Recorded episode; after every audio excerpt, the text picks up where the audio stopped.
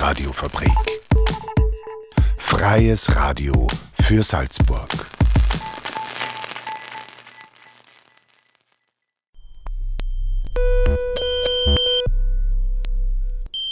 Unerhört. Das Magazin. Offen und vielschichtig. radiofabrik.at slash unerhört.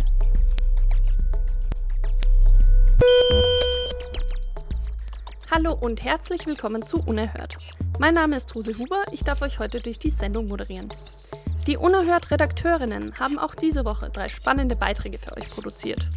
Den Anfang macht Susi Huber. Es geht um die gefährliche Arbeit der Forstwirtschaft in Österreich, Danach kommen gleich zwei Beiträge von Michaela Hoppe und Monika Daudi mit den Themen Mobility Points und leistbares Wohnen rund um die Friedrich-Inhauser-Straße.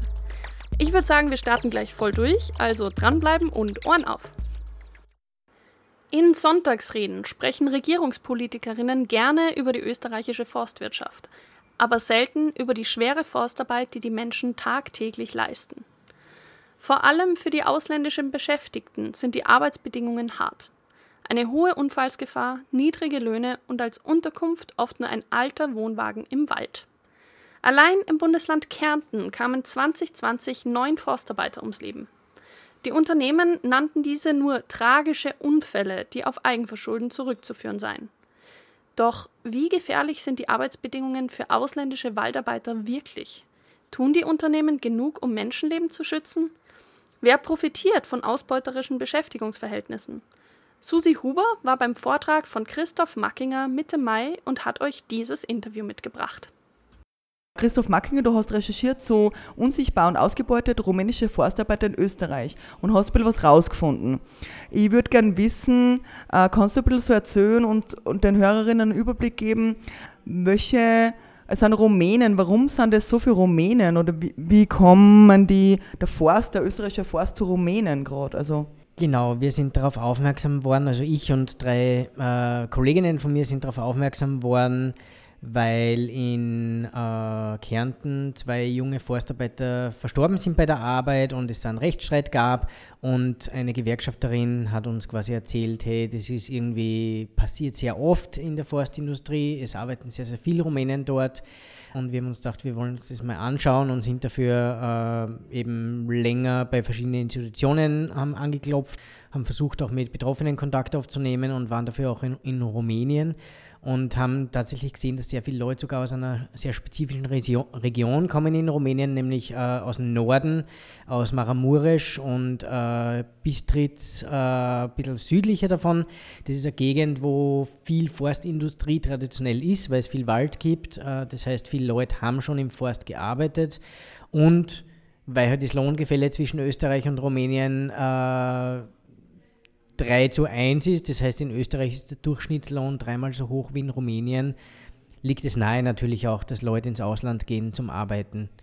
In Österreich ähm, werden rumänische Forstarbeiter so viel eingesetzt oder eingestellt, weil einfach die Bezahlung schlecht ist. Und das ist mir von Unternehmern gesagt worden, eigentlich sich keine Österreicher auf diese Jobs bewerben, sondern es kommen einfach nur Rumänen. Und ich würde mal annehmen, dass es mit der äh, Entlohnung zu tun hat. Entlohnung sind. Kannst du gleich noch erzählen, wie die Entlohnung da ist oder wie der Unterschied, also was äh, verdient, würde ein österreichischer Holzarbeiter, in, na, Holzarbeiter wahrscheinlich eher Männer, verdienen und was äh, verdient der rumänische? Genau, wir haben tatsächlich nur mit Männern zu tun. Die einzigen Frauen, äh, die vorgekommen sind bei unserer Recherche, waren einerseits äh, Schwestern, Angehörige oder Mütter von äh, Leuten, die einen Unfall gehabt haben bei der Forstarbeit oder Frauen, die mitkommen mit einer ganzen Partie von Arbeitern quasi äh, zu kochen für die Arbeiter. Genau, also das ist von bis eigentlich der Kollektivvertrag für Hilfsarbeiter im Forst äh, ist, liegt bei 10 Euro 40 oder sowas ähm, brutto. Das heißt, ist an sich schon nicht so hoch, aber es gibt Unternehmen, die da weit drunter zahlen. Eben ein Fall ist mir bekannt, wo Leute äh, für 950 Euro ähm, 60 Stunden im Schnitt in der Woche arbeiten. Der eine Arbeiter hat sich dann beschwert und über Arbeiterkammer und die saisonäre Kampagne fast die Verdoppelung seines Lohns erstreiten können, weil ihm das zustehen würde.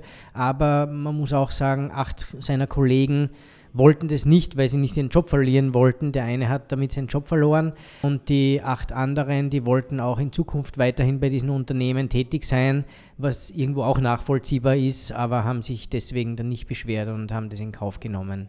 Genau, also dann gehen wir eh gleich weiter zu den Arbeitsbedingungen. Kannst du ein bisschen was über die sagen? Also äh, wie geht es denen? Wie wohnen sie? Kleidung, Schutzkleidung? Ja. Genau, bei unserer Recherche, das war jetzt nicht sehr, nicht repräsentativ, was wir mitgekriegt haben, aber wir haben schon verschiedene Arbeiter aus verschiedenen Regionen mitgekriegt. Die haben alle gesagt, äh, einheitlich, sie bekommen Arbeitsschutzkleidung, das ist schnittfeste Hose, Helm, Handschuhe etc. Ähm, sie haben aber auch erzählt, dass das Problem weniger die Zurverfügungstellung ist des Materials, sondern mehr, dass halt einfach urhas ist äh, im Sommer im Wald, dass man manchmal schon einfach in Helm runter tut oder das Gewand einfach viel zu heiß ist und die Jacken offen hat etc die Arbeit ist, glaube ich, in Summe, also Forstarbeit, Arbeit ist einfach gefährlich, weil die Natur, da schaut kein Meter aus wie der nächste. Das heißt, es ist unberechenbar. Die ganze Forstindustrie arbeitet überall dort, wo es Wald gibt, weil der bereinigt werden muss, weil sonst äh, Borkenkäfer etc. sich breit machen könnten. Deswegen ist es dann oft sehr viel unter Zeitdruck, der mit der Klimakrise, mit zunehmenden Extremwetterereignissen steigt. Dieser Zeitdruck führt dann dazu, dass es halt auch viel Unfälle gibt. Also Forstarbeit ist traditionell sehr gefährlich, aber ähm, gerade wenn es schwierige Gelände sind und äh, Schäden durch, weiß nicht, Windbruch oder so, das ist äh, das Gefährlichste so überhaupt. Wenn man sich die Statistik der Versicherung anschaut, äh, die besagt, dass eigentlich die Baubranche die gefährlichste ist, abgesehen von einer, und das ist die Forstindustrie nochmal um 10 bis 15 Prozentpunkte höher liegt, was das äh, Unfallsrisiko angeht.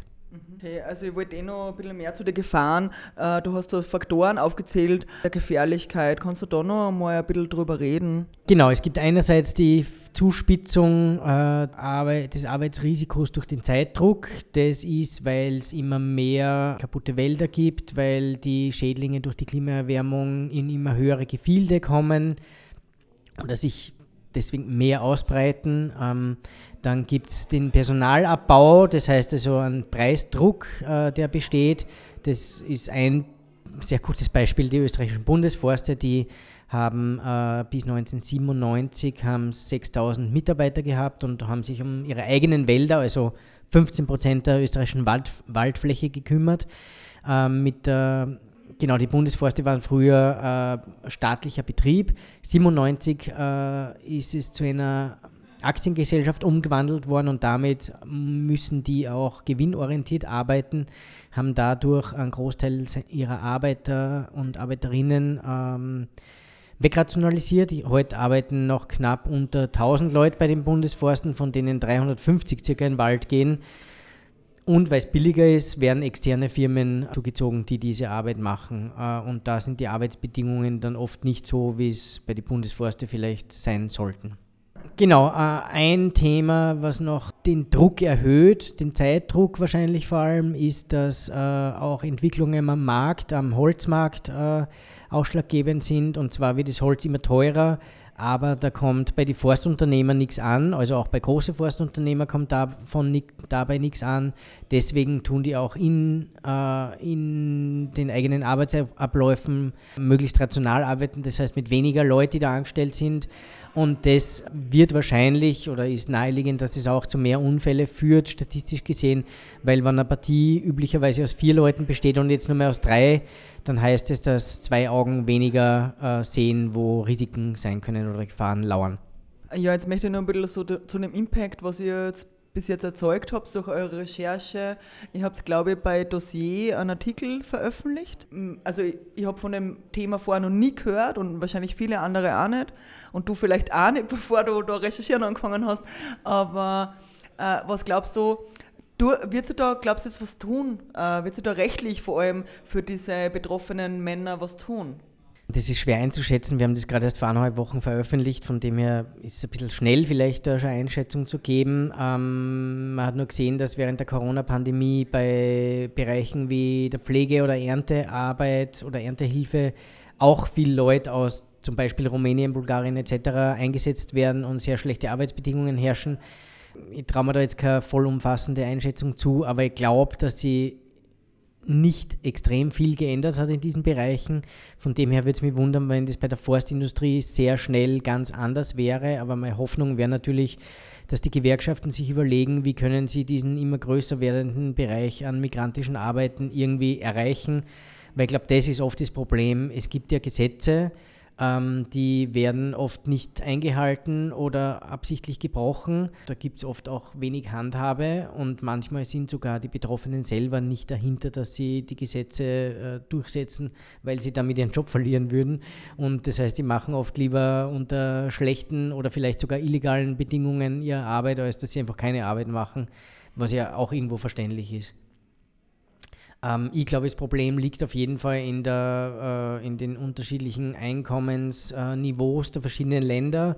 Und das ist halt auch geschichtlich bedingt, oder? Es sind irgendwie, kommt mir vor, manchmal quasi neokoloniale Verhältnisse, dass äh, wir nicht nur Ressourcen aus, plump gesagt, im globalen Süden äh, nach, nach Mitteleuropa äh, karren, die wir brauchen und den Müll dann wieder dorthin zurück, sondern mittlerweile, oder schon länger wahrscheinlich auch Arbeitskräfte, äh, genau zu Bedingungen, die, zu denen in Österreich niemand arbeiten will sonst. Ja, danke, Christoph Mackinger. Das war ein Interview mit Christoph Mackinger. Susi Huber hat mit ihm über die Situation rumänischer Forstarbeiter in Österreichs Wäldern gesprochen. Dem im Interview angesprochenen Dossierartikel Der Preis des Waldes findet ihr verlinkt im Podcast dieser Ausgabe. Den gesamten Vortrag gibt es am kommenden Samstag, den 28. Mai um 17 Uhr im Radiofabrik Mitschnitt zu hören. Das Altschalten lohnt sich. Unerhört. Das Magazin. Offen und vielschichtig. Unsere Redakteurinnen Michaela Hoppe und Monika Daudi berichteten bereits im Frühjahr 2021 über das Sanierungsvorhaben der in die Jahre gekommenen Wohnsiedlung Friedrich-Inhauser Straße. Ein Schwerpunkt lag auf einem innovativen Mobilitätskonzept mit einem Mobility Point. Inzwischen ist die Wohnsiedlung ein erfolgreich fertiggestelltes Vorzeigeprojekt und leistet einen Beitrag zur klimafreundlichen Wohnzukunft. Sie konnten den städtischen Experten Magister Josef Reithofer vom Amt für Stadtplanung und Verkehr über die Umsetzung des Mobility Points der Stadt Salzburg erneut befragen. Zudem kamen zwei Bewohnerinnen, Madina Machulin und Sebay Sandi, zu Wort. Hallo Micha. Hallo Monika. Wir stehen jetzt da vor dem neu errichteten Mobility Point in der renovierten und ausgebauten Inhauser Straße und treffen gleich den Herrn Magister Reithofer von der Stadt. Was man durch die Glasscheibe hindurch sehen kann, ist, dass eigentlich alles ausgeliehen ist. Der Mobility Point ist leer. Kein E-Bike drin, kein Fahrradanhänger für Kinder drin, kein Trolley drin. Alles haben sich die Mieter ausgeliehen und sind damit unterwegs. Wir sind vor Radiofabrik und haben schon einmal über den Mobility Point berichtet und möchten das jetzt noch einmal und wollten Sie zu Ihrer Zufriedenheit fragen. Sie nutzen das Angebot offensichtlich. Ich bin sehr zufrieden. Ich finde das sehr schön, dass es sowas gibt, dass sowas zur Verfügung gestellt wird. Ich muss mit meinem Kind nach Elsbeten in den Kindergarten. Mit dem Fahrrad komme ich nach 15 Minuten hin. Manchmal kriege ich keinen Bus, erwische den Zug nicht mit zwei Kindern und damit ist das mit dem Fahrrad sehr toll. Ich bin sehr zufrieden. Ich erzähle das jedem herum und dann wundern die sich, na, wie habt ihr das zur Verfügung? Ich frage, ja, natürlich. Ein Auto, Fahrräder, mit vollem Stolz erzähle ich, ja, die finden das so toll, weil das nicht eigentlich nirgendwo zu sehen gibt. Haben Sie immer Glück, also wenn Sie das Fahrrad oder das E-Bike oder den Anhänger oder das Auto nutzen wollen, dass Sie es auch bekommen? Ehrlich gesagt, manchmal schon, manchmal nicht. Gerade eben wollte ich zwei Fahrräder nehmen. Bin ich hergekommen, war nur ein Fahrrad da. Dann kommt meine Nachbarin mit dem anderen Fahrrad. Ich frage, ja, ja, jetzt können wir doch fahren. Gott hat es gut gemeint mit uns, das war echt super. Ich bin voll zufrieden. Es ist so wie ein Geschenk für mich, weil Ich äh, arbeite, ich mache mein Praktikum und ich muss meine Kinder in Grabbestube, in den Kindergarten bringen und holen und mit dem Bus ist, ich verliere viel zu viel Zeit. Aber Gott sei Dank äh, mit diesem Fahrrad, ich brauche nur eine halbe Stunde anstatt eineinhalb Stunde. Es ist wunderschön hier, es ist wunderbar. Und ich komme aus dem Persien und hier Leben ist so einfach. Ich danke auch von Österreich. Herr Magister Reithofer, wir sehen jetzt den fixfertigen Mobility Point da in der Inhauser Straße. Seit wann ist er denn jetzt wirklich in Betrieb? Der Mobility Point ist seit Jahresanfang in Betrieb. Der Umzug oder die Besiedelung der Wohnanlage war ja schon letztes Jahr, Anfang Dezember. Und da mussten wir Covid-bedingt ein bisschen zuwarten, bis wir da die Inbetriebnahme äh, vornehmen konnten. Es gab auch noch technische Angelegenheiten zu klären, um die Funktion sicherzustellen. Und welches Angebot gibt es jetzt da im Mobility Point? Ja, das Wichtigste ist einmal, dass wir dort ein Sharing-Angebot haben. Also wir haben hier verschiedene Fahrzeuge zum Ausleihen. Ich denke mal ganz wichtig Carsharing mit einem E-Pkw als sehr attraktives Angebot mit eigener Stromtankstelle. Und dieses Fahrzeug ist sowohl für Bewohnerinnen und Bewohnerinnen der Siedlung selbst nutzbar, als auch in weiterer Folge für Interessierte aus der Umgebung. Das ist das quasi externe Angebot. Und im Mobility Point selber, also in diesem, ich nenne das immer gerne Geschäftslokal der Mobilität, gibt es dann speziell die Fahrradkomponenten, also E-Bikes, ein Lastenfahrrad, Kinderfahrradanhänger und den sogenannten Trolleyboy, das ist ein Einkaufsanhänger. Ist die Umsetzung dieses Mobility Points so gelaufen, wie Sie es geplant haben, wie Sie es sich vorgestellt haben? Und wer betreibt das Ganze? Das sind ja Organisationen dahinter, digitale Apps und so weiter.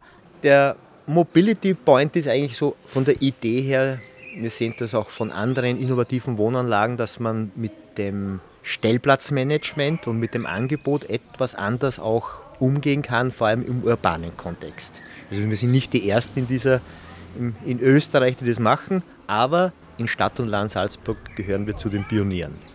Und das, was wir von anderen gelernt haben, haben wir versucht hier umzusetzen. Also einen sehr attraktiven, von außen wahrnehmbaren äh, Punkt, auch in, in Form eines Geschäftslokales, gut einsehbar mit Glasfassade, dass man von außen auch in der zentralen Lage für alle Bewohnerinnen und Bewohner leicht erreichbar sieht. Da ist das Angebot mit den Fahrzeugen und er wurde von den Architekten wirklich perfekt umgesetzt. Aber wir sind mit der Ausführung sehr zufrieden und wir wissen auch im Vergleich mit anderen Projekten, was jetzt an Architekturqualität und Ausführungsqualität betrifft, dass er wirklich zu den Vorbildern gehört.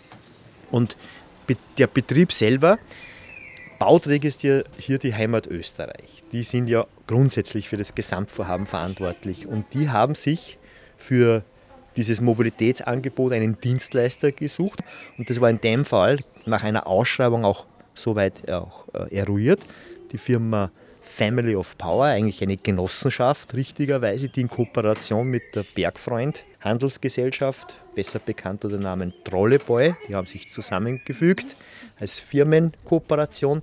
Die sind verantwortlich für den Betrieb in Bestellung eben durch den Bauträger Heimat Österreich. Ist es gelungen, bei der Wohnungsvergabe Mieter ohne eigenen Pkw zu gewinnen und zu finden, so wie das in der Beginnphase gedacht war? Wir wollten anfangs in Zusammenarbeit mit dem Wohnservice der Stadt Salzburg versuchen, dass wir eine Teilgruppe ausfindig machen, 20 bis 30 Familien oder Haushalte, die vielleicht von vornherein kein Auto haben und sehr stark auch schon ein Commitment äh, in Richtung Nutzung der Sharing-Angebote äh, zu erkennen gaben. Das hat in dem Fall nicht funktioniert, weil hier die allgemeinen Wohnungsvergaberichtlinien einmal grundsätzlich Priorität haben. Und das muss man so akzeptieren. Insofern haben wir das als Herausforderung angenommen, weil wir gesagt haben, wenn wir das in einer so quasi Normalvergabe, wenn wir so ein Mobilitätsangebot realisieren können und wir haben da Erfolg, dann finde ich, haben wir in der ganzen Stadt Erfolge. Wird das Angebot gut angenommen? Gibt es eine Steigerung? Was sind derzeit noch Hürden, damit Leute das Sharing-Angebot annehmen? Wir sehen einmal, dass wir eine gute Anlaufphase haben. Wir beobachten insbesondere die Nutzerzahlen vom Carsharing, weil das ist auch die größte Herausforderung und sind mit der Entwicklung sehr zufrieden. Ja, es ist, wir stehen ungefähr jetzt bei etwa 10 Anmeldungen und kommen beim Fahrzeug etwa auf eine Ausleihfrequenz, so grob im Durchschnitt dargestellt, einmal im Tag. Das ist laut Carsharing-Betreiber ein guter Anfang. Also da sind wir zufrieden und wir werden Kunden für Kunden, Nutzer für Nutzerinnen zusätzlich anwerben. Das ist ein bisschen ein Marketing- und eine Kommunikationsfrage und man hat es jetzt auch aus den Interviews der zwei Damen gehört, wenn eine Begeisterung da ist, wenn sie die Vorteile erkennen, dann wird der Funke überspringen und so glaube ich auch, dass ein bisschen das innerhalb der Siedlung auch also ein bisschen Geschichte machen wird und wir werden weitere äh, Nutzerinnen und Nutzer finden. Gibt es von seitens der Stadt in der Planung schon neue Mobility Points, dass Sie schon wissen, für dieses Bauvorhaben, für dieses Bauvorhaben oder für diese Ecke oder für diese Ecke planen wir auch Mobility Points? Gibt es sowas schon? Es gibt von der Stadt- und Mobilitätsplanung einmal grundsätzlich Überlegungen, öffentlich zugängliche Mobility Points, Mobility Hubs zu errichten, wo es ein gewisses Carsharing-Angebot und auch dann ein Bikesharing-Angebot äh, geben sollte, also rein öffentlich jetzt betrieben. Da hat es ja auch den E-Mail gegeben als Carsharing-Initiative 2017 eingestellt leider. Aber da wird man sicherlich nur einen neuen Anlauf machen müssen, weil wir sehen auch europaweit die Entwicklung dass sich solche Angebote als Ergänzungsangebot zum klassischen ÖPNV einfach auch, dass die ganz wichtig sind und eine entscheidende Komponente darstellen. Das war ein Beitrag von Michaela Hoppe und Monika Daudi. Über unsere Mobilität in Bezug auf den Klimaschutz müssen wir alle nachdenken. Eine gute Möglichkeit sind Mobility Points mit unterschiedlichen E-Sharing-Angeboten im wachsenden Maße. Dass es funktionieren kann, hörten wir in der Wohnsiedlung Friedrich-Innhauser Straße. Auf der Homepage der Stadt Salzburg gibt es einen Maßnahmekatalog zur Realisierung von Mobility Points in Wohnbauten und Stadtteilen. Es unterstützt Entscheidungsträgerinnen bei der weiteren Umsetzung mit dem großen Ziel, die Treibhausgasemissionen durch kluge Mobilitätskonzepte zu reduzieren. Und schon sind wir beim heutigen letzten Beitrag angekommen. Wir wechseln noch einmal das Thema, allerdings nicht den Ort.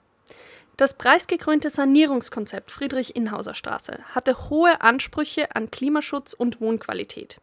Michaela Hoppe und Monika Daudi befragten auch hier den städtischen Experten Josef Reithofer zur Umsetzung der Ziele zur Leistbarkeit des Wohnens und zu geplanten Folgeobjekten. Das ist ja ein sehr schönes Projekt geworden mit vielen innovativen Ideen, mit Zusammenarbeit mit der FH und, und, und. Also nicht nur der Mobility Point, sondern auch in der Umsetzung des Bauvorhabens sind viele innovative Ideen umgesetzt worden. Hat es Auswirkungen auf den Mietpreis gegeben, beziehungsweise die Vormieter, die woanders hingezogen sind? Ich habe in der Broschüre via Inhauser gelesen, dass 25 Prozent zurückgekommen sind, ungefähr.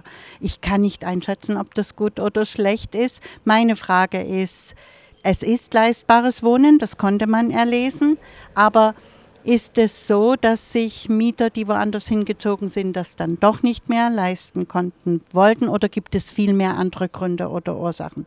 Wie sind Ihre Erfahrungen dazu? Das ist ganz spannend ja, bei diesem Projekt, äh, dass insgesamt auch mit der Qualität, die hier errichtet worden ist, der Mietpreis, also absolut im Rahmen ist. Natürlich spielt da die Wohnbauförderung eine große Rolle, die da unterstützend wirkt. Aber wir sind jetzt bei einem Mietpreis auf einen Quadratmeter von etwa 10 Euro. Und das ist höchste Qualität, die die Wohnungen aufweisen. Also das ist im Mitwohnungsbereich also Spitze, was hier errichtet worden ist. Und man soll auch in Qualität äh, investieren, weil es um Nachhaltigkeit geht. Was wir festgestellt haben, und das war auch die große Herausforderung, die Absiedelung. Ne? Es sind ja rund 75 Parteien mussten zum Teil temporär, ja, manche auch dauerhaft, nämlich dann, wenn sie woanders einen neuen Wohnstandort gefunden haben, äh, hier von der Siedlung äh, abgesiedelt werden und, und äh, eine neue Wohnung oder auch eine Zwischenlösung annehmen. Was uns schon freut, wir haben viele Rückkehrer. Die fühlen sich hier in Eigen, in diesem Bereich, am Standort sehr wohl. Die haben das in Kauf genommen, aber auch gleich zurückkehren mit dem Verbessern. Ja, es ist ja barrierefrei, es sind die, die Freiräume alle schöner. Die sehen natürlich auch die Aufwertung und haben viel davon. Aber wichtig ist der Aspekt, wir haben ein Projekt hier mit äh, Mitwohnungsbau und das muss leistbar sein. Ja. Wir sehen aber auch bei einigen Mieterinnen und Mietern, die sind mit ihrem neuen Standort zufrieden, die konnten sich auch verändern. Manche wollen dann näher zum Arbeitsplatz ziehen oder haben dann einen Wunsch, in einen anderen Stadtteil zu gehen. Denen konnte man immer auch eine adäquate und gute Lösung geben. Alles einvernehmlich, alles in einer guten Zusammenarbeit. Da ist kein einziges Rechtsverfahren notwendig gewesen. Das geht in einem guten, aber sehr intensiven Dialog. Also für so eine Phase braucht man gut ein Jahr. Ja, und muss man relativ viele Gespräche führen, auch immer gute Angebote haben für die Mieter und Mieter, wenn es um Absiedlung geht. Aber es ist uns da in besonderer Weise gut gelungen. Bauträger in Verbindung mit dem Wohnservice.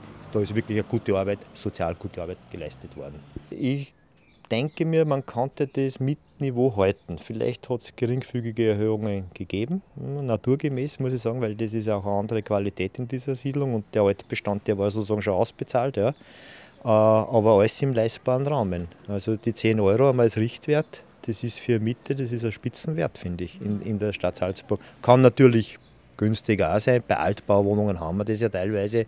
Ich kenne keine Kritik jetzt, aber ich bin auch nicht der Experte in dem Bereich. Zusätzlich eine soziale Unterstützung für niedrigste Einkommen äh, gibt es auch, um sich eine, eine Wohnung leisten zu können. Man kann mit gutem Gewissen sagen, das Projekt Friedrich-Inhauser Straße gehört zum leistbaren Wohnen in Salzburg.